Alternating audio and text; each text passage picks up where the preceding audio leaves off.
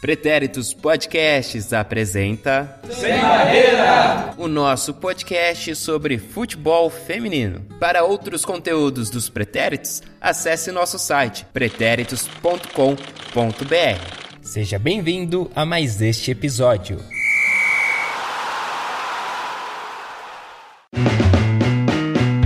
Salve, salve, meu bacana, minha bacana! Começando aí mais um panorama do Sem Barreira. Eu sou Eduardo Willi, arroba EduWilli no Twitter. E hoje, como sempre, teremos aí né, o nosso giro pelas competições nacionais e internacionais. Final do ano tá chegando, algumas competições estão acabando, outras vão entrar em pausa, né? No caso, mais assim das internacionais, né, das europeias principalmente. Mas ainda tem bastante coisa aqui pra gente falar. Prometo não demorar muito para começar aí o nosso giro, mas antes eu preciso convidá-lo ou convidá-la, né? Convidar você que está uh, nos ouvindo aí para ouvir, se é que você não já ouviu, né? O nosso programa 35 sobre modelos de transmissão no futebol feminino. Foi, uma, foi um papo bem bacana que a gente bateu. Eu, Henrique Guimarães, o André Fonseca e o João Victor Marques, também com participações é, por depoimentos da Mel Caruso e do Will Santos.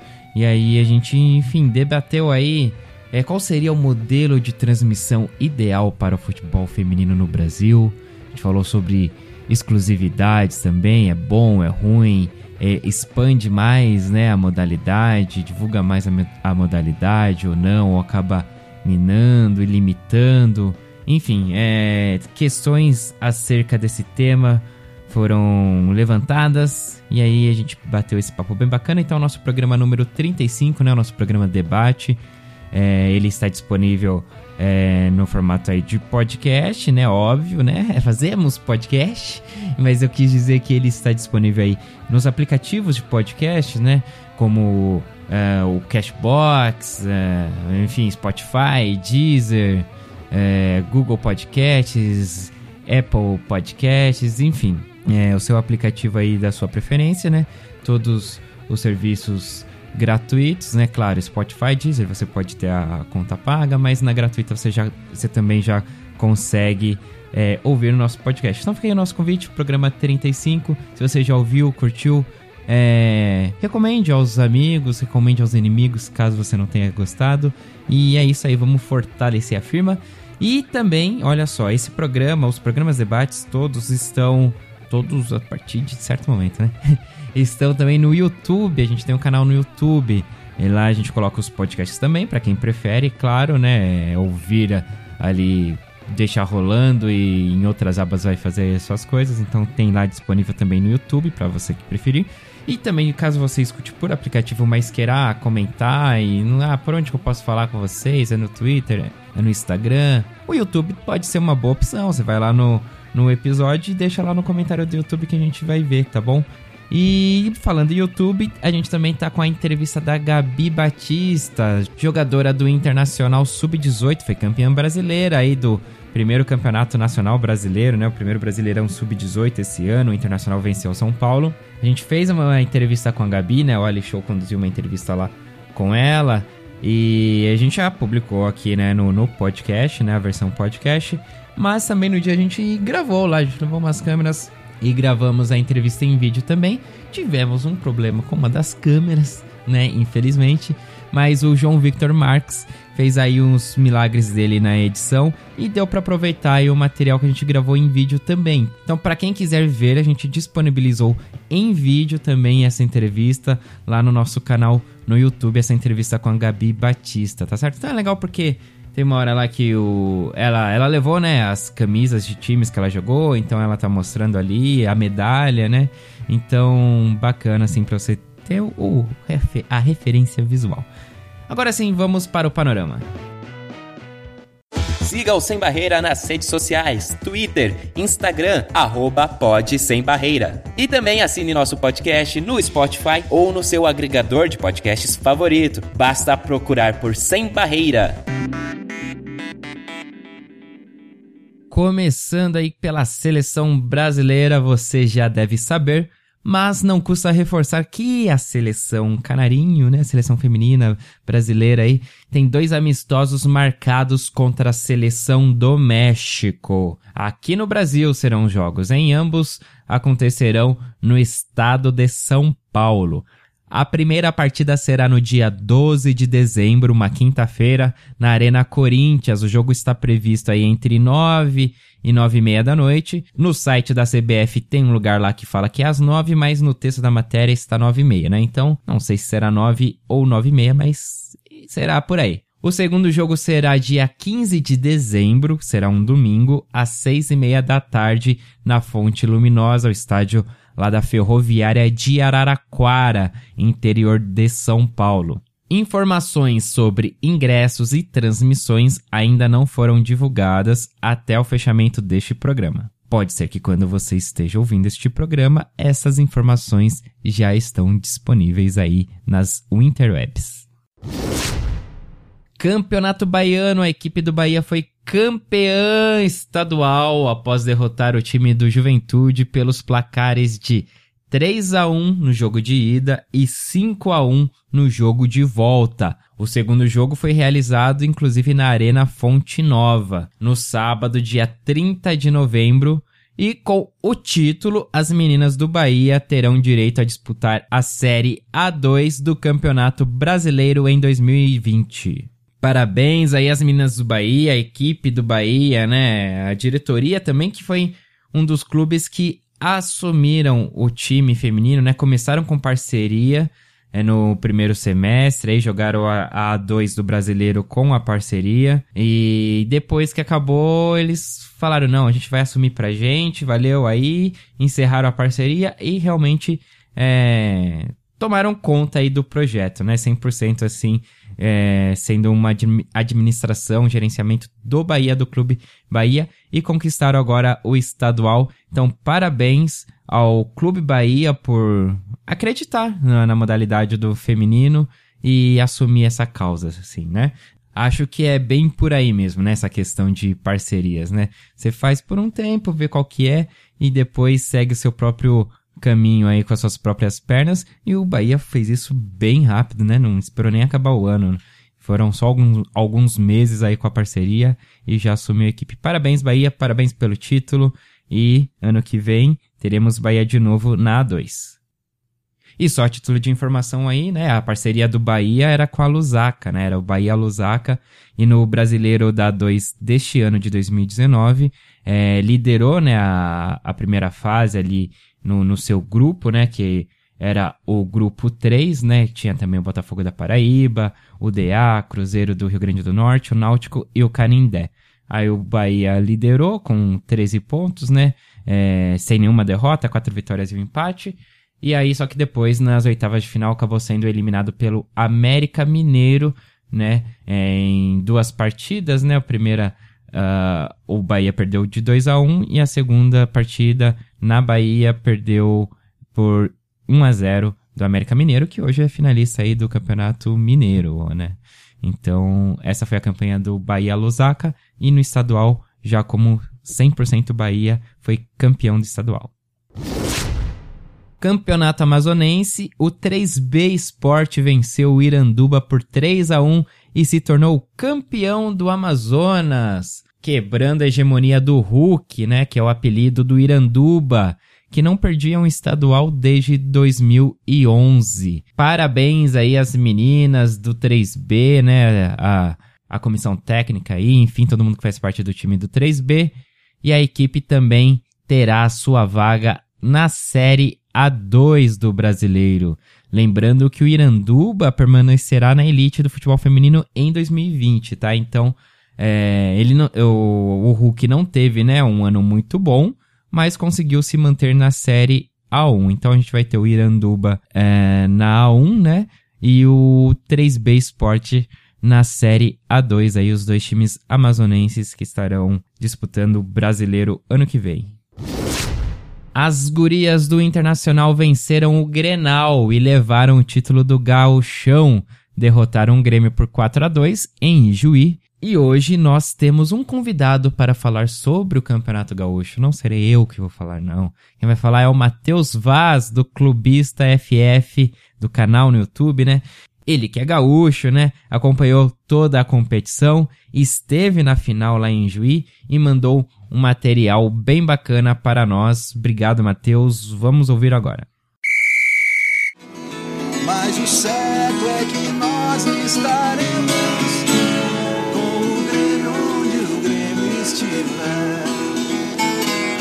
Glória do desporto nacional, internacional que eu vivo exaltar.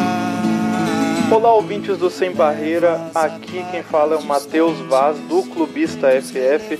Primeiramente agradecendo aí o convite do Edu, dos rapazes, para comentar sobre o charmoso gauchão que acabou nesse último final de semana aí com uma vitória do Internacional que levou o troféu para casa. Esse troféu que foi só simplesmente para coroar toda essa campanha completamente vitoriosa da equipe, né? Já que venceu o campeonato invicto, tendo somente um único tropeço ali que foi um empate que foi contra o próprio Grêmio, inclusive, que foi o que não deixou ter o 100% de aproveitamento, mas até a final, inclusive, o Inter não tinha sofrido gols. Os únicos dois gols foram nessa final, que inclusive o Inter levou por 4 a 2 num jogaço onde ele dominou completamente a partida. O Inter, apesar de eu ser gremista e me doer falar isso, o Inter jogou demais. E esse gauchão 2019, né, que foi um estadual de extremos. Se de um lado tínhamos um Inter, um time da capital, né, que vinha despontando em ascensão, tendo aquele único tropeço que eu citei contra o Grêmio, e é inegável que o Colorado vinha com favoritismo muito grande para essa partida. Ele tinha as duas goleadoras da competição, inclusive, que era a Sasha com 17 gols, seguido pela Luana Spindler com 13. Foi também o time que aplicou as principais goleadas da competição, além de ser o time mais bem estruturado. Ele tinha um time completamente encaixado, né? Com aqueles destaques que a gente já conhece, Fábio Simões, jogadora de seleção, uma jogadora que sabe segurar muito bem a bola, retém ela, tem visão de jogo, ela sabe chamar responsabilidade para si, constrói jogadas. A Bruna Benítez também, que fica sempre muito bem postada lá atrás, ela tem uma postura de jogo invejável, é, chega a ser bonito de ver ela jogar. Ela é realmente uma xerifona. Tem também a Júlia, né, que é uma exímia cobradora de falta. E de um outro lado a gente tinha um Grêmio, o grande rival, né, que era um time em estruturação. E mesmo chegando às finais, né, era um time que estava ainda se encaixando e ainda para esse jogo perdeu duas jogadoras essenciais, uma delas a Gisele, que vinha como titular absoluta na lateral esquerda, também perdeu a Mila, que pô, é uma jogadora com muita visão, individualmente ela vinha se destacando muito. A Mila, com o perdão da palavra, é foda. Sabe reter bem a bola, chuta como ninguém, é uma matadora realmente, sabe trabalhar com profundidade, ela não se apressa, ela joga no tempo dela. E ela realmente só não voa porque não tem asa, porque de resto. Além da Marta também, né, foram as três jogadoras que o Grêmio perdeu para a seleção sub-20 nessa última convocação.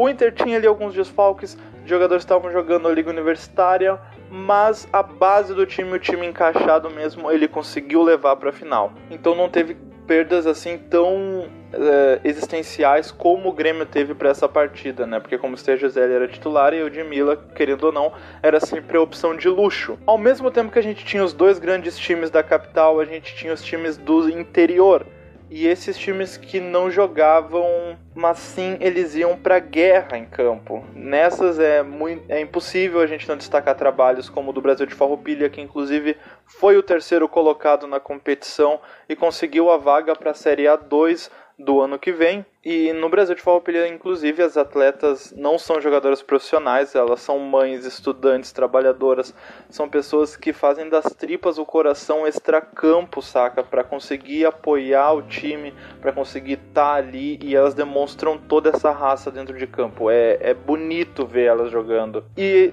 todo o apoio, né, que elas tiveram extracampo, chegou ali a fazer elas chegarem até essas finais contra o Oriente. Oriente também outro time do interior que fez um trabalho incrível ali nos bastidores, porque essas jogadoras, cara, pra vocês terem uma ideia, ela, tipo, as meninas faziam rifa para conseguir alugar material, uma caneleira, saca? Elas estão muito longe da realidade dos dois times finalistas. E é muito bacana ver como elas se entregavam dentro de campo, sabe? Elas largavam todas essas adversidades lá fora, deixavam no vestiário e entravam em campo como se fosse Estados Unidos e Holanda, sabe? As minas realmente iam pra entrar em campo e dar o máximo de si. A gente tem que estender os cumprimentos também à equipe do João Emílio, outro time do interior que talvez seja o time mais inexperiente da competição, tinha a, a média de idade mais baixa, tinha jogadores que ainda estavam no ensino médio. E o time, mesmo tendo o desempenho muito abaixo do esperado, né? Ele, inclusive, sofreu as maiores goleadas da competição. A direção se comprometeu ainda em manter o time e estruturar ele para trazer uma cara nova com ele ao gauchão do próximo ano. Que o futebol do interior ainda cresça em passos pequenos, a gente não tem dúvida, mas, cara, é muito gratificante aos olhos da gente que é entusiasta do futebol feminino ver uma turma tão dedicada assim no futebol, sabe? Não se atendo às dificuldades financeiras, de apoio, e se elas não recebem isso, elas vão lá e buscam.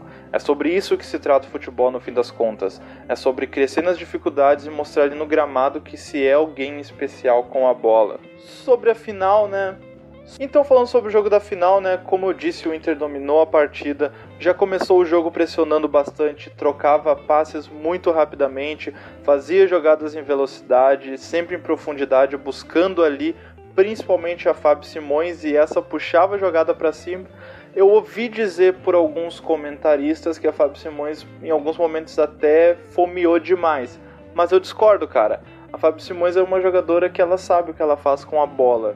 E até nesses momentos em que ela parecia estar tá fomeando, na verdade ela estava estudando ali uma possibilidade de criar uma jogada. Tanto que todas as jogadas de gol passavam por ela. Uma coisa que o Inter se aproveitou bastante nesse jogo foi que o Grêmio tem uma deficiência incrível que eu nunca vou entender, cara, de bola aérea. O Grêmio não consegue fazer esse embate no ar e nisso o time do Inter se aproveitava muito para de novo reter a bola e começar a construir a jogada a partir daquele espaço. Depois que tomou os dois primeiros gols, a técnica do Grêmio, a Paty Guzmão, ela deu uma mexida ali dentro da equipe, mudou algumas jogadoras de lugar, só que nessas ela tirou a Juliana, que era a pessoa vital do lado esquerdo, passava por ela sempre todas as jogadas.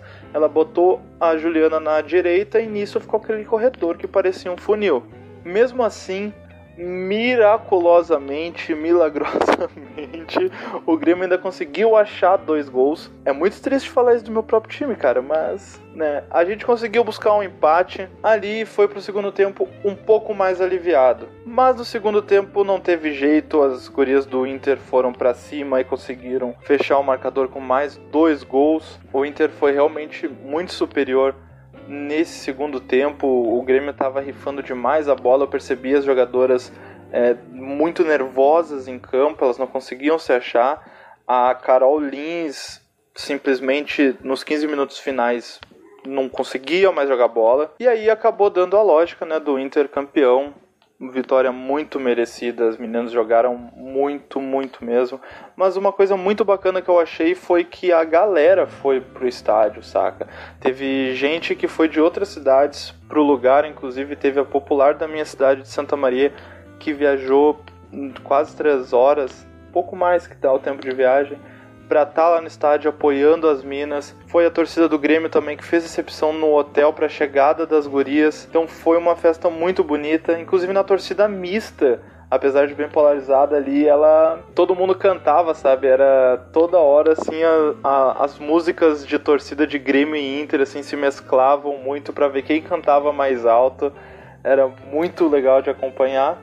E a gente espera aí que isso seja somente um marco, né? E que o futebol feminino ainda cresça mais aqui no Rio Grande do Sul, inclusive principalmente no interior. Eu inclusive conversei com o presidente da, aliás, com o atual vice-presidente, mas ele já foi eleito ano que vem ele toma a posse da presidência da FGF, que é a Federação Gaúcha de Futebol, sobre a competição e também sobre a questão do destaque dos times do interior aí com vocês então do Sem Barreira, exclusivamente as palavras do presidente da FGF. Estamos aqui conversando com o atual vice-presidente da Federação Gaúcha de Futebol, o senhor Luciano Oxman, inclusive já eleito futuro presidente da federação. Esse ano o futebol feminino deu um boom com Copa do Mundo, a imprensa voltou os olhos e uma outra amostra disso é que o público hoje está vindo mais acompanhar os jogos, está vindo ver as meninas, está se interessando mais pelo futebol. Com esse crescimento crescente, o que mais fora o grande apoio que já vem dando para o futebol feminino atualmente, mas para os próximos anos, onde a projeção tem só aumentar, o que a federação tem a, a fazer sobre? Primeiramente, uma boa tarde, é um prazer estar falando contigo. É lógico que a gente entende que esse ano foi um ano é, diferente, um ano especial, especialmente para o futebol feminino mas é um dever da federação, enquanto entidade que coordena as competições de futebol no Rio Grande do Sul, olhar tanto para o feminino quanto para o masculino, de uma maneira igualitária, logicamente que entendendo cada um dentro das suas realidades, dentro da sua realidade econômica, mercadológica, e o que a gente pode fazer é sempre dar o apoio maior, dar visibilidade maior, porque com isso aumenta o seu nicho de mercado, aumenta o investimento de patrocinadores e, consequentemente, as competições vão sendo mais atraentes e com retorno é, financeiro também maior para as equipes e para as próprias atletas também. E como que vocês veem num saldo, como um todo, o crescimento dos times do interior? Por exemplo, o Brasil de Farroupilhas, na parte da manhã ali, venceu o Oriente, acabou conseguindo uma vaga para a Série A2, já vai disputar um campeonato a nível nacional. Como que vocês veem esse saldo de crescimento e formação dos times pequenos lá, aquele pessoal que não é profissional, está entrando pro futebol, entrando na garra e está mostrando um trabalho que é para ser bonito tão quanto os times da capital. É, o futebol do interior, eu acho que ele tem essa característica, né, da, da abnegação, da dedicação dos seus dirigentes. O Brasil de Farroupilha fez uma grande campanha também é, na divisão na segunda divisão do campeonato masculino. Eu acho isso extremamente importante. Os nossos olhos, eles sempre, seja no naipe masculino ou feminino, estão focados também uh, nas, nas equipes do interior. A CBF tem um papel importante nisso também, porque está disponibilizando e coordenando essas competições de nível nacional e também oportunizando, como tu dissesse, o Brasil de Farroupilha chegue já no seu segundo ou terceiro ano, primeiro ano de competição estadual, numa competição de nível nacional. Eu acho isso é importante porque também dá visibilidade e dá notoriedade para o futebol gaúcho como um todo. Bom, para fechar, então, a gente termina esse campeonato com um saldo bem positivo, tanto pela questão de a torcida ter abraçado, mas também pela campanha de todos os times que se entregaram muito, todo mundo honrou muito o manto.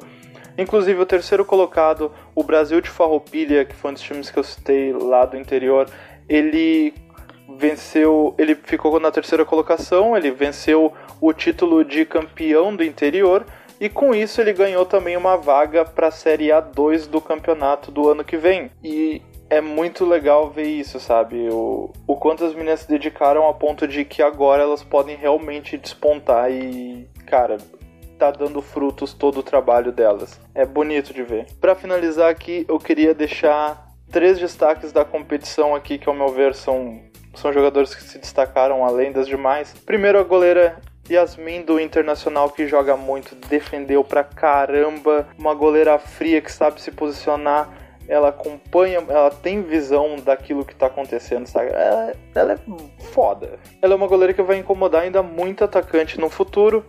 Também o destaque, claro, para Fábio Simões, que foi uma das peças fundamentais nesse quebra-cabeça chamado Internacional nessa competição. Fábio jogou demais, inclusive meteu três gols naquele Granal de 4 a 0 e agora podia começar a tocar uma música triste, porque só de lembrar nisso já me dá vontade de cortar os pulsos. Mas também eu queria comentar sobre a Pribac do Grêmio, que jogou muito nessa competição. Ela foi uma das armas essenciais para o time, inclusive é uma jogadora veloz, uma jogadora que sabe finalizar, é uma jogadora que fazia muito bem a transição de campo da defesa para o ataque, buscava jogo. Se precisava de apoio lá na frente, ela tava para pegar a sobra de bola. Se faltasse apoio lá atrás, ela fazia muitas vezes, às vezes da lateral, quando a lateral do Grêmio não conseguia voltar a tempo, a Pri corria o gramado inteiro. Ela realmente deve ter três pulmões, eu acho, porque ela jogava por umas quatro posições diferentes.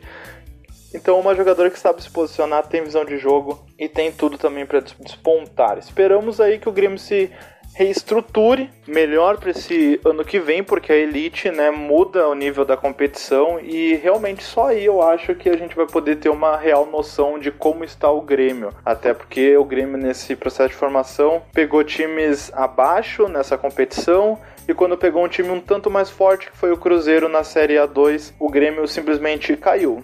Perdeu as duas partidas e demonstrou todas as fragilidades que, na minha visão, até então ainda não conseguiu contornar, principalmente a questão da bola aérea. Mas esperamos que se reestruture e que venha um novo comando, principalmente de técnico, e que vá com tudo pro ano que vem. Novamente, parabéns aí à equipe do Internacional, também à equipe do Brasil de Farroupilhas. Muito obrigado novamente aí ao pessoal de Sem Barreira pelo espaço. É isso aí, acompanhem o Clubista FF no YouTube e me sigam no Twitter também, é, é o Matheus Vaz, lá eu sempre mando informações do futebol do Sul. É isso aí, muito obrigado, um, um beijo, um queijo e um abraço. É isso aí, valeu. Valeu, meu parceiro aí, Matheus Vaz. Muito obrigado mesmo. Um conteúdo bem bacana. Teve até entrevista aí com o presidente da Federação Gaúcha, hein? Show de bola, Matheus. Muito obrigado mesmo. E sigam ele lá. É só dando um toque aqui. Matheus Vaz é W-A-Z, tá? E Matheus sem H. Aí a arroba dele certinha é arroba M de Matheus Vaz, W-A-Z, Muti, M-U TH. E o canal no YouTube, o Clubista FF, prestigiem aí o trabalho do Matheus, que foi um dos fundadores do Empório Podcast também, é outro podcast parceiro nosso aí das Minas, certo, mano? Raíssa, Mandinha, beijo. O Campeonato Mineiro, afinal, só será no dia 7 de dezembro, né? Então, portanto, não teremos a Isa com seu boletim sobre o Mineirão. E a final será, né, como ela já falou, né, no panorama passado, mas só reforçando aqui, a final será entre o Cruzeiro e o América Mineiro, no estádio das Alterosas, no Sesc Venda Nova. E a gente que tá acompanhando aí, torcendo pelo futebol feminino, né, prestigiando, a gente fica na torcida também para que a situação do time masculino do Cruzeiro não afete o feminino, né, que tem tido um bom desempenho, né, foi vice-campeão da Série A2, do Brasileiro da 2, agora finalista aí do Campeonato Mineiro. E tá fazendo um trabalho bem legal no feminino, mas a gente espera, né, que uma coisa não afete a outra, porque a gente sabe que, tudo bem, apesar de ser um clube com várias modalidades, né, além do futebol, é, aqui no Brasil, a, a principal, principal modalidade, o que, enfim, é o chamariz, é o que coloca dinheiro, o que faz é, empresas investirem, é o futebol masculino, né, então quando a gente vê casos assim de uma administração é, desastrosa e falida como a do Cruzeiro, e isso se refletindo em campo não masculino, a gente se preocupa também com ah, outras modalidades que podem ser afetadas, né? E, enfim, elas, meninas não têm culpa é, do que acontece, né? Em outros departamentos, mas, enfim, preocupa. A gente espera que não, que consigam separar as coisas, é, se organizarem lá, corrigir o que tiver de errado, né, Cruzeiro? E se restabelecer também no masculino lá, mas que isso de forma alguma uh, atrapalhe o desenvolvimento do feminino que tem feito um grande trabalho. Parabéns, Bárbara Fonseca. E as datas das finais do Campeonato Paraibano entre misto e alto esporte foram alteradas, tá? Então o primeiro jogo será no dia 3 de dezembro, ou melhor, foi, né? Mas como eu estou gravando também antes da partida, então não sei quanto que terminou esse primeiro jogo aí. E o segundo jogo será no sábado 7 de dezembro. Então, semana que vem, a Elisa Marinho estará de volta aqui com a gente, tá? Já recuperada aí dos títulos do Flamengo, né? Ganhou é, Libertadores, ganhou brasileiro profissional, ganhou nas bases também, né? Então foi um período de muitas festas aí, né, para Elisa Marinho, mas semana que vem ela estará de volta falando aí sobre o Campeonato Paraibano e quem levou a melhor entre misto e alto esporte. O Campeonato Piauiense continua, começou há pouco tempo aí, não é um campeonato muito longo, e quem traz as informações é ele, Felipe Rocha. Olá, meus queridos e minhas queridas, tudo bem com vocês? Espero que sim. Vamos para mais algumas rodadas do estadual piauiense. Nessa segunda rodada aconteceu na quarta-feira, dia 27, e tivemos dois jogos. Comercial e Teresina, com a vitória do Teresina por 5 a 1 e o segundo jogo com Tiradentes e Skillred com vitória do Tiradentes por 7 a 0. Encerramos a segunda rodada. Vamos para a terceira? A terceira aconteceu no domingo, dia 1 tivemos os seguintes jogos: Skillred e Comercial, com a vitória do Skill por 6 a 0. Só que tivemos uma observação interessante nesse jogo, né, que ele só durou 26 minutos. Por quê? Ah, o time do Comercial, ele entrou em campo com 7 jogadoras, o mínimo de um time poder entrar e jogar, realizar a partida. Só que aos 26 minutos do primeiro tempo, a volante Cássia do comercial pediu atendimento e não retornou ao campo. Com isso, por é, insuficiência técnica, a arbitragem encerrou a partida, dando a vitória por 6 a 0 ao Skill Red. O segundo jogo, o último da terceira rodada, foi entre Tiradentes e Abelhas Rainha, com a vitória do Tiradentes por 6 a 0. Dessa forma, o Tiradentes ele conquista 9 pontos, praticamente classificado para a final. E agora vamos, já que falei da, da, da do Tiradentes com 9 pontos, vamos passar a classificação. Tiradentes está em primeiro com 9, Teresina com 3 pontos, Skill Red 3 pontos, Abelhas Rainha 3 pontos e Comercial que não pontuou com 0. E assim finalizo a minha participação no panorama do Sem Barreira. Valeu, galera! Vamos começar agora o giro internacional.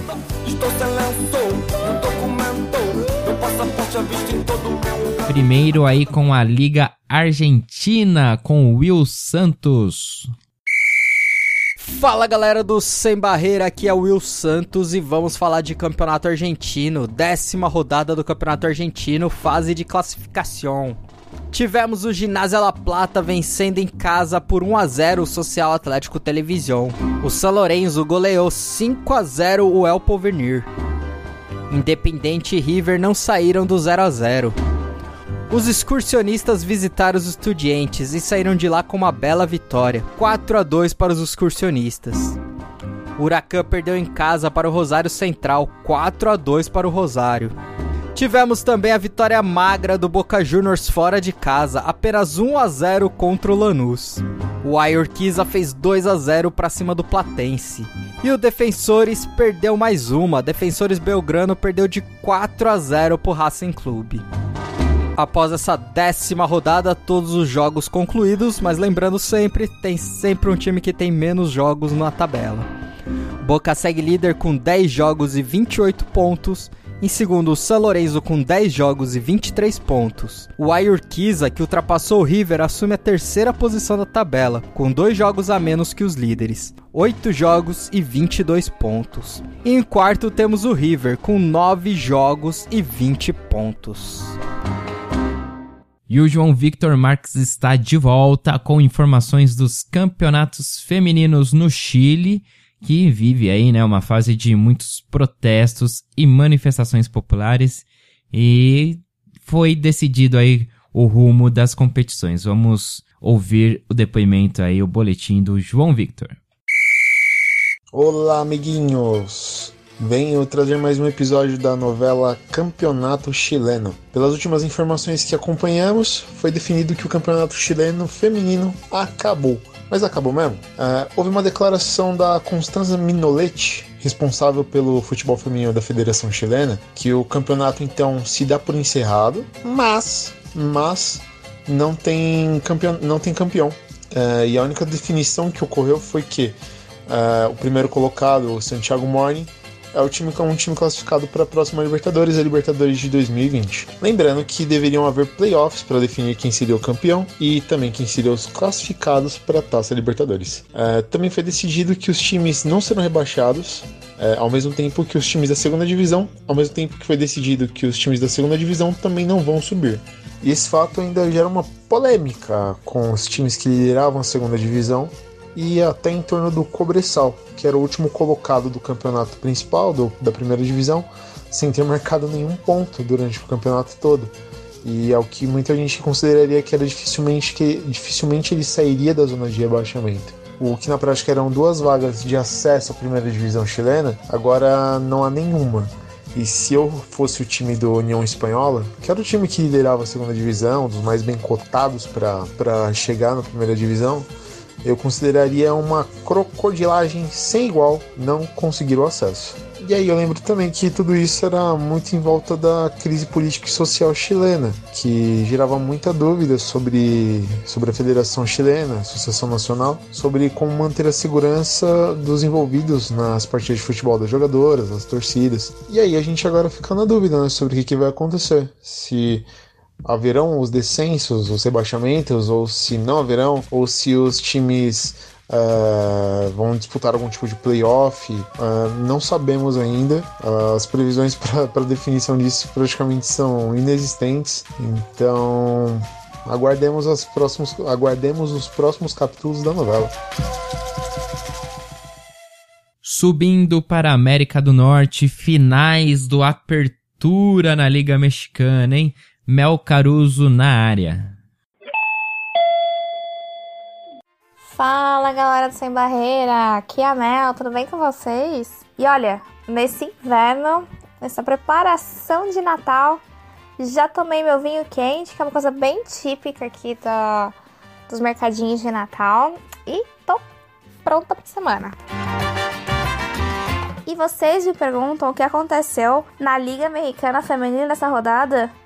A gente só teve essa grande final do torneio Apertura 2019 entre o Tigres e o Monte Rei. E olha, a torcida do Tigres nos encheu de orgulho e compareceu em peso novamente e garantiu o público de 41.615 torcedores. Só que olha só, esse não é o recorde da liga. O recorde é de 51 mil 211 pessoas, que foi também garantida no jogo entre os dois times no torneio Clausura de 2018. Então, a gente espera que o Monte Reis consiga representar nessa partida em casa o último desse ano para quebrar esse recorde, né? Vamos que vamos. E falando agora da partida aqui, vamos falar que o Tigres veio com sangue nos olhos e garantiu o seu gol logo no começo, aos 5 minutos, com uma bela jogada iniciada pela Belém Cruz, que toca para Jaca Vale, que só corta três vezes antes de chutar em direção ao gol. Só que no rebote, a bola vai parar nos pés da Belém Cruz, que dá um belo chute pro gol. E o primeiro tempo foi praticamente de domínio do Tigres. Aos 19 minutos, depois de um, de um rebote, a Nancy Antônio do, do Tigres chuta uma bomba pro gol, que bate na trave, uma linda chance. E a bola para de novo na trave, depois da cobrança de escanteio com a Greta Espinosa, que tenta empurrar pro gol, mas a bola fica batendo ali na trave, rebate, rebate, não entra. E a Jaque Vale nos brindou com duas belas chances, uma aos 8, outra aos 28 minutos, mas foi aos 33 minutos que representou mais perigo. Depois de um lançamento da Katy Martinez, ela mata a bola, gira antes de chutar o gol, mas a bola é tirada pela Ania Mejia antes de chegar ao gol. E o Monte Rei vai ter duas boas chances no primeiro tempo, uma aos 6 minutos, logo depois do gol do Tigres em que ele vai desperdiçar sua chance de empate. Ele vai começar numa jogada com a Diana Evangelista, que encontra a Daniela Solis fora da área, que vai dar um belo chute pro gol. Ele até vai terminar num rebote para Desirê Monsivais, mas ela já estava adiantada. E aos 44 minutos, a Dinora Garça arranca pro ataque, toca para Desirê, que estava muito bem posicionada na entrada da área, mas ela vai chutar em cima da goleira. O empate do Monte Reis ele vai vir ali no comecinho do segundo tempo, numa cobrança de escanteio aos 8 minutos, em que a Ana Mejia sobe com confiança e cabeceia pro gol sem chance para goleira. E esse gol ele vai dar pique para as jogadoras do Raiadas que vão passar a criar melhores jogadas pro ataque ao invés de apostar nos chutões para frente. Aos 20 minutos, o Tigres perde sua chance no lançamento para Jacovali, que faz um, a jogada com a Katy Martinez, mas o lançamento foi um pouco longo e ela não consegue alcançar a bola. O jogo termina em 1 a 1 mesmo, e olha só, foi exatamente o mesmo placar do primeiro jogo do Clausura 2019. Agora não vai ter jeito, a gente vai ter que esperar essa grande final e pra gente conseguir definir aí quem que vai ser esse grande campeão. É, desse primeiro jogo da final aí também mantive a tradição, assisti só um tempo, assisti só o primeiro tempo, e aí eu não esperava, viu, que o Rajadas fosse é, empatar a partida, fosse, né, levar a pé de igualdade ainda, porque pelo primeiro tempo, assim, foi uma etapa, uma primeira etapa bem apática, assim, né, do, do Rajadas. É, foi um domínio do Tigres. Eu achei que as meninas do Tigres iriam ampliar aí a vantagem, fazer uns dois, três gols aí, mas ao que tudo indica, né? Então não foi bem assim, né? E eu acho que pra competição, show de bola, né? Melhor do que se tivesse tido um placar maior, né? Nesse, nesse primeiro jogo. Então tá tudo aberto ainda. Vamos acompanhar qual vai ser o desfecho desse campeonato mexicano que, pô, tô achando bem interessante. Eu não acompanhava em, em primeiros tempos e primeiros tempos, tô começando a ver e parece ser uma liga bem interessante para se acompanhar futuramente, assim.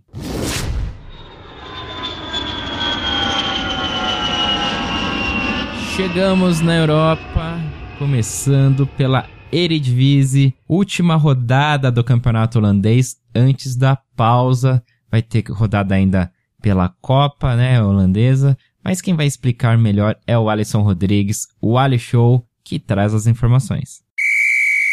E aí pessoal do Sem Barreira, vamos falar agora da Eredivisie feminina, nada mais é o campeonato holandês. Chegamos à décima rodada com confrontos pesados, por exemplo, entre Adel Den Hagen e Excelsior, onde Den Hagen venceu fora de casa por 3 a 1.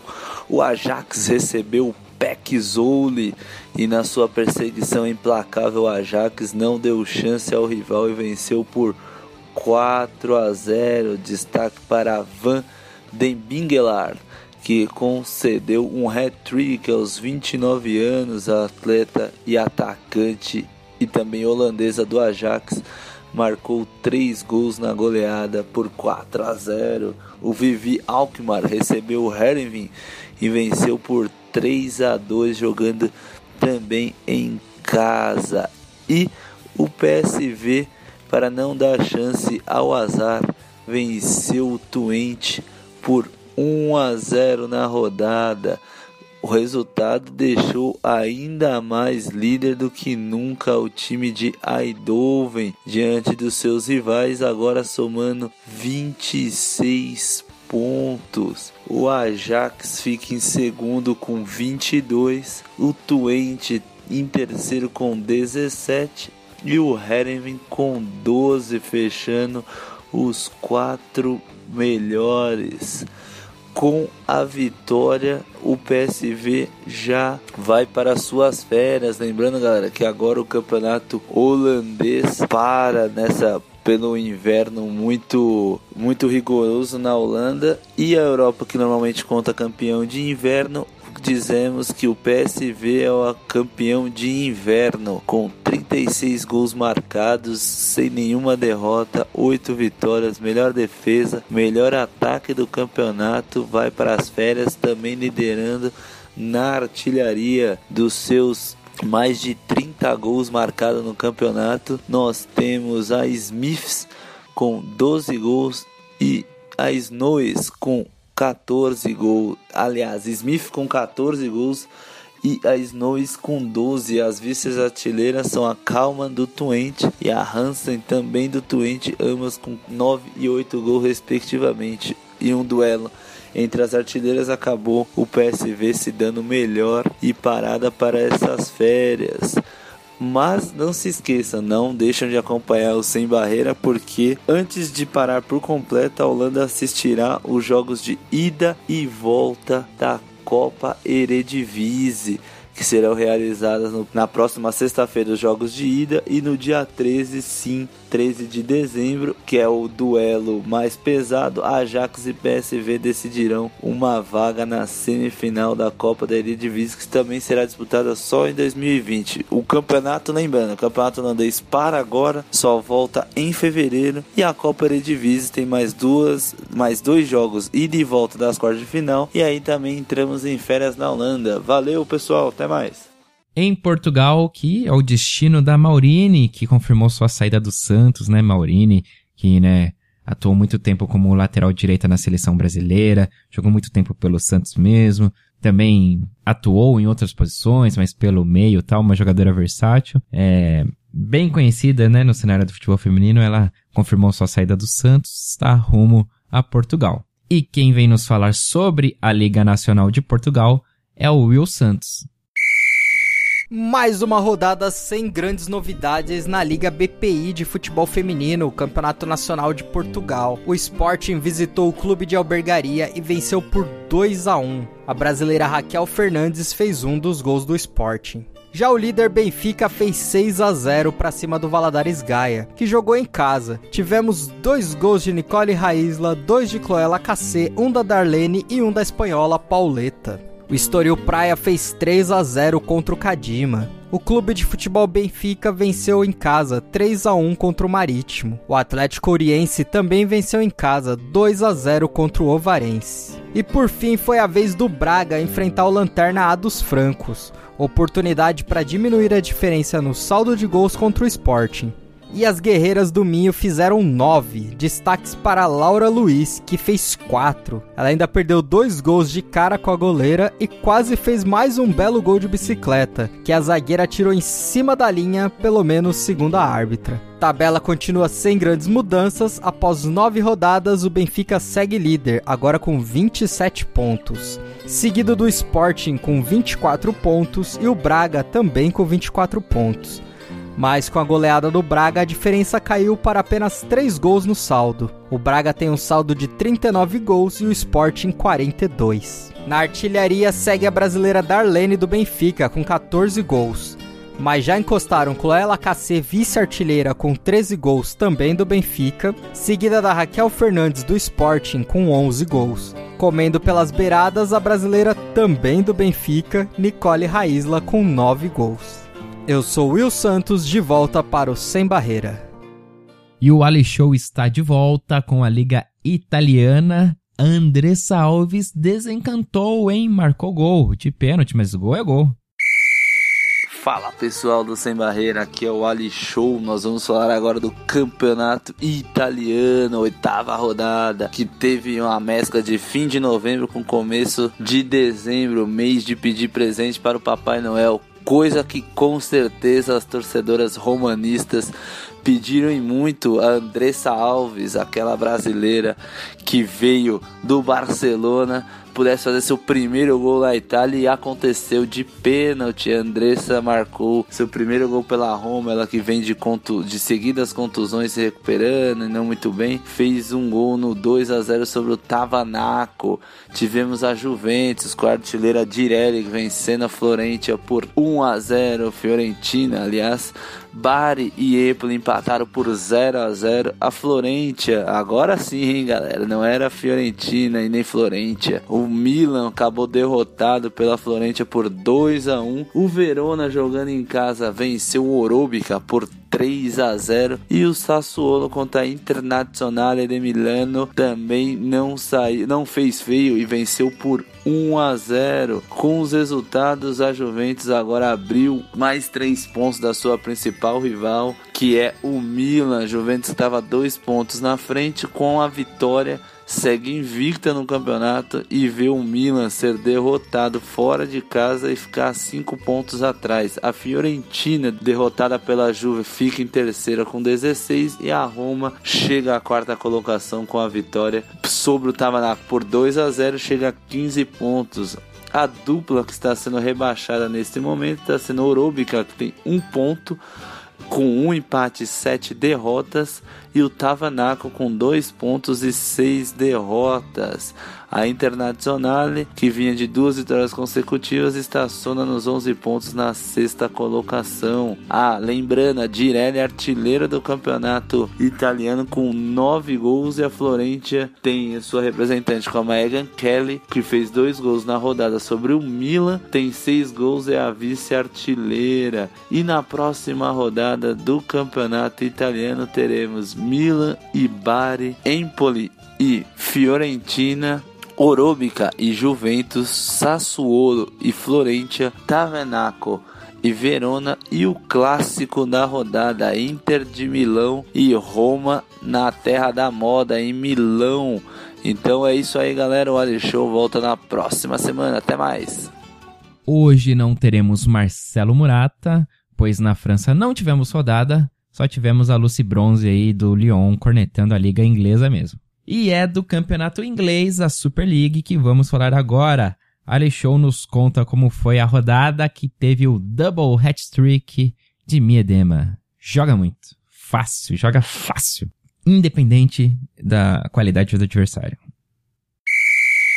Fala pessoal do Sem Barreira, aqui é o Ali Show. Vamos falar da Superliga Feminina Inglesa. Tivemos mais uma rodada, né, do campeonato, a oitava e incrivelmente tivemos uma goleada categórica. Destaque para o Arsenal, venceu por nada menos do que 11 a 1 a sua rival Bristol City. Destaque para Miedema, marcou seis gols nesta goleada. A Evans marcou outros dois além de contar com outras jogadoras como a Nobs, a Mitchell também indo às redes nesse, nessa vitória histórica em Londres. Também tivemos o Brighton enfrentando o Reading, empatando por 2 a 2 No clássico da rodada, tivemos Manchester City e Liverpool. Em Manchester e o Liverpool mais uma vez saiu derrotado agora por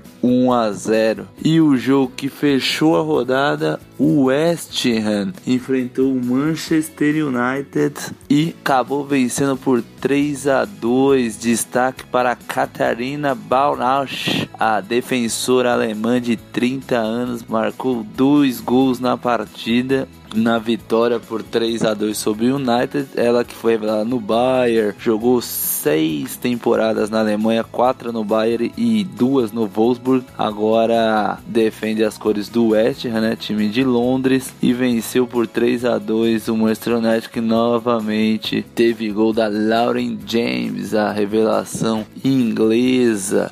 Muitos jogos acabou não acontecendo por outros compromissos, problema de adiamento, então Everton, Chelsea, Tottenham, Birmingham não atuaram nessa rodada. Mas na próxima rodada teremos rodada completíssima. Vamos ter o clássico Chelsea e Manchester City. Além de Manchester United e Everton, o Liverpool vai receber o West Ham, o Tottenham vai receber o Brighton em Londres, o Arsenal vai sair para enfrentar o Reading e o Bristol City, depois dessa goleada histórica sofrida, vai receber em sua casa o Birmingham.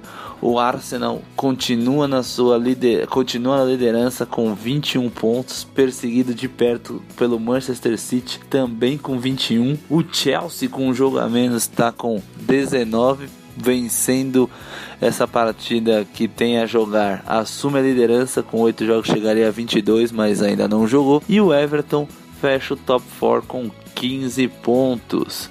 O United está em quinto com 12 e o Liverpool, lanterninha do campeonato, com 8 jogos, um empate e 7 derrotas. Em apenas um ponto, somente um gol marcado até aqui. E o Bristol City, 3 pontos, também não venceu no campeonato, mas ao contrário do Liverpool, empatou mais, empatou 3. E com a sonora goleada por 11 gols sofrida pelo Arsenal, agora é a pior defesa disparada do campeonato, com 28 gols sofridos. Também disparado agora é a Miedema, atacante holandesa, com esse com essa vitória chegou a 10 gols no campeonato, agora é artilheira do campeonato e com 7 assistências, então está com um trabalho perfeito. Dos 23 gols que o Arsenal fez, a holandesa participou de 17, seja com gol ou passe para o mesmo. Valeu, galera! E a Liga Espanhola, como está? Também não sei, por isso vamos chamar quem sabe, que é ela, Isa Almeida, brilla mucho. Alô, alô, ouvintes! Tudo bem com vocês? Isalmeida here, com a jornada 11 do Campeonato Espanhol. O jogo que abriu a rodada ficou no 0 a 0 Espanhol e Sporting empataram sem gols, o que não é nada bom para o Espanhol, que segue na última posição da tabela. Mais tarde, o Real Betis recebeu o Atlético. As donas da casa abriram o placar com 5 minutos. O gol foi da Piemonte. O Atlético reagiu e 15 minutos depois, Angela Sousa empatou. A partida seguiu equilibrada e acabou o primeiro tempo em 1 a 1. No segundo tempo, o Atlético buscava mais o gol da virada, porém quem fez o gol da virada foi o Betis. Priscila desempatou 2 a 1. O Atlético não aproveitou as oportunidades que teve, mas no finalzinho a Ludmilla empatou, salvando o vice-líder da derrota. Já o líder Barcelona goleou mais uma vez 4 a 0 sobre o Valência e adivinha quem abriu o placar? Ela mesma, a imparável Jenny Hermoso. Depois, a vez de marcar foi de Alexia Puteias, que marcou duas vezes, e para fechar, Mariona deixou dela. Fechando o sabadão, o Atlético venceu o Logrônio por 3 a 0. Os gols foram de Lúcia Garcia, Anne Ascona e Marta. Abrindo o domingo, o Deportivo venceu o Sevilla de virada por 2 a 1. Os gols foram de Alba Merino e Teresa e pelo Sevilla, Dunek foi a autora do gol. O Tenerife ficou no empate com o Tacon, 1 a 1. Gol de Natália Ramos para o Tenerife e Jacobson para o Tacon.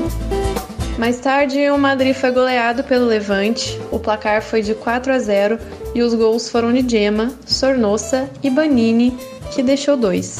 Para fechar a rodada, o Real Sociedad empatou em 1 a 1 com o Raio Valecano. Os gols foram de Banhos pelo Real e Altuve pelo Raio.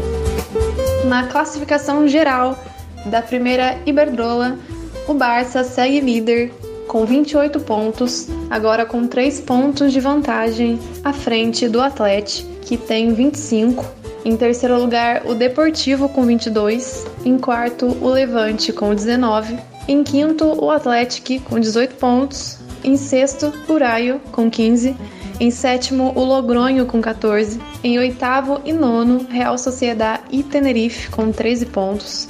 Em décimo, o Valência, com 11 pontos. Em décimo primeiro e décimo segundo, o Sporting e o Madrid com 10. Em décimo terceiro e décimo quarto, Sevilla e Tacon com 9 pontos. Na zona de rebaixamento estão em décimo quinto o Betis com 7 pontos.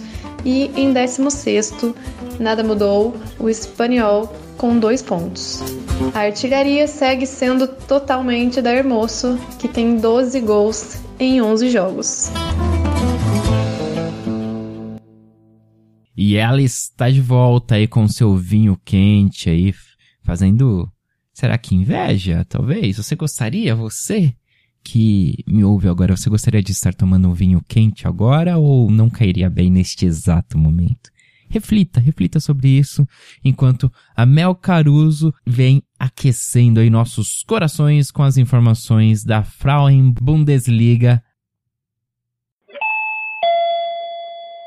E chegou a hora da Frauen Bundesliga, a liga alemã.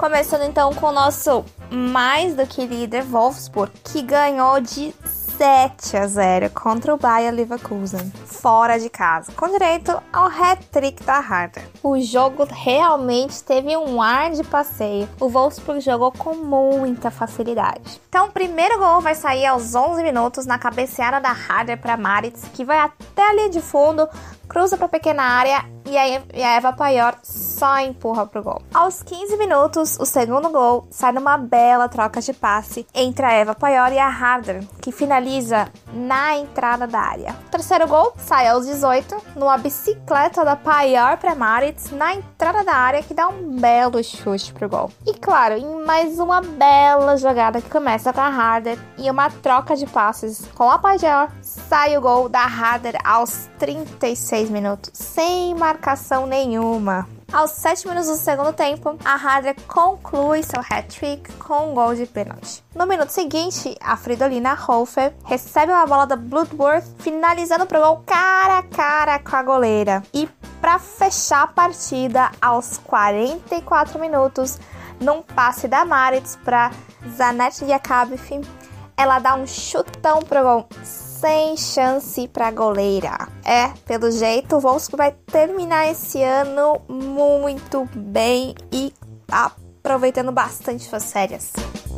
E o vice-líder, Hoffenheim, ganha de 5 a 1 contra o Tubin Potsdam em casa, com um hat-trick da Nicole Villa e dois gols da Isabella Hart. O Turbine Potsdam até saiu na frente aos 12 minutos, num passe certeiro da Ana Gaspa na área para Lara Prasnica, num belo chute pro gol. Mas não teve jeito, e a reação do Hoffenheim sai logo em seguida, num gol da Nicole Bila que sai cara a cara com a goleira na pequena área. Aos 32 minutos, a Ana Funa insiste na jogada, toca para Nicole Bila que marca o gol da virada do Hoffenheim. E ela, mesma. Nicole Bila veio coroar seu hat-trick depois de uma bela troca de passe.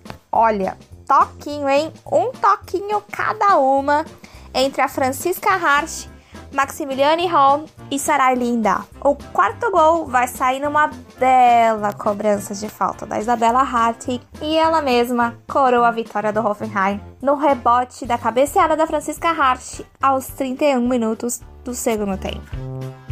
E o Bayern de Munique ganhou de 2 a 0 contra o Essen em casa. No primeiro tempo, o Essen foi o que chegou mais perto do gol, mas sem muito perigo. Aos 15 minutos, numa cobrança de escanteio do Essen, o que deu mais susto foi a Laudea tentando afastar a bola, mas que acabou tocando na Caroline Simon e voltando para a direção pro gol. Mas sorte que a goleira estava atenta no lance. O Bayern vai ter a sua chance no final do primeiro tempo com a Skorvankova mas o chute foi bem fraquinho, direto nos braços da goleira. O primeiro gol do Bayern saiu aos 9 minutos do segundo tempo, numa troca de passe entre a Linda Dalma, Merestein e Lauder, que vai terminar com um belo chute de fora da área da Berenstein. E o Essen reagiu numa cobrança de falta da Lena Obadov, mas a goleira acaba pegando essa bola quase na gaveta. E a Berenstein fecha a vitória com um gol de cabeça aos 16 minutos. E olha, ela ainda vai ter uma bela chance no finalzinho da partida com um chute na linha de fundo. E agora, o meu querido FFC Frankfurt. E fora de casa, o Frankfurt até consegue sair na frente, mas ele acaba tomando três gols do Freiburg antes de conseguir buscar o empate. A partida então termina em 3 a 3. A Laura Foyazinga abre o placar com um gol de pênalti aos 6 minutos. Só que aí aos 30 minutos a Clara Bull do Freiburg faz um golaço. Ela só dá um toquinho para frente para preparar a bola e chuta com muita força. Aos 12 minutos do segundo tempo, a virada do Freiburg vem com a Meret Witte num lindo lance em que depois da cobrança de escanteio ela mata no peito e dá um chute certeiro pro gol.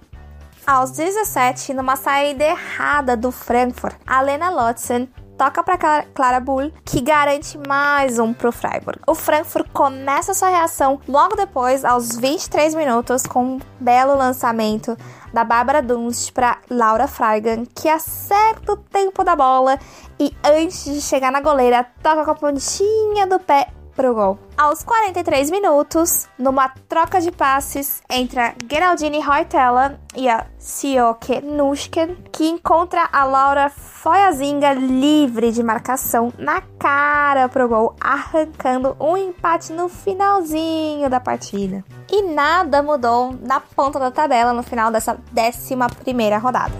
O Wolfsburg segue na liderança com 31 pontos e o Hoffenheim em segundo com 28. O Bayern vem na terceira posição com 25 pontos e o Essen e o FFC Frankfurt seguem na quarta e quinta posição com 19 e 18 pontos consecutivamente. A zona de rebaixamento ela vai mudar um pouquinho, com o Duisburg se safando da zona da degola e o Colônia entrando com 7 pontos. E o SV Iena, que conseguiu arrancar o empate contra o Duisburg, segue na lanterninha, mas agora com 2 pontos. E entre as nossas artilheiras, elas arrasaram e conseguiram aí seus hat-tricks nesse final de semana. Só que aí significou que continuou na mesma coisa. Então a Harder ela segue aí na liderança com 15 gols e a Nicole Bila com 12. Aí logo em seguida, com 8 gols, a gente vai ter três jogadoras empatadas. Então a gente vai ter a Eva Paior, a Laura Prasnica do, do, do Turbine Potsdam e a Lea Schula do Essen.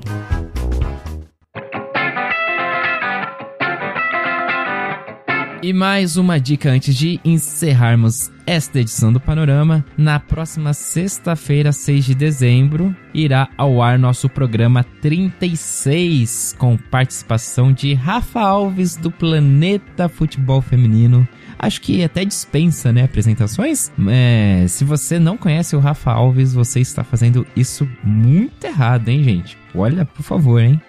Mas enfim, a gente se reuniu com ele para falar sobre a obrigatoriedade no futebol feminino, né?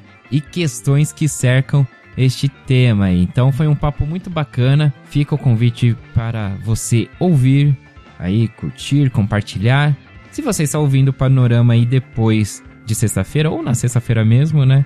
Então provavelmente o programa já está na rede, né? No Spotify, no Deezer, Cashbox, enfim, qualquer um que seja aí o seu agregador de podcast favorito.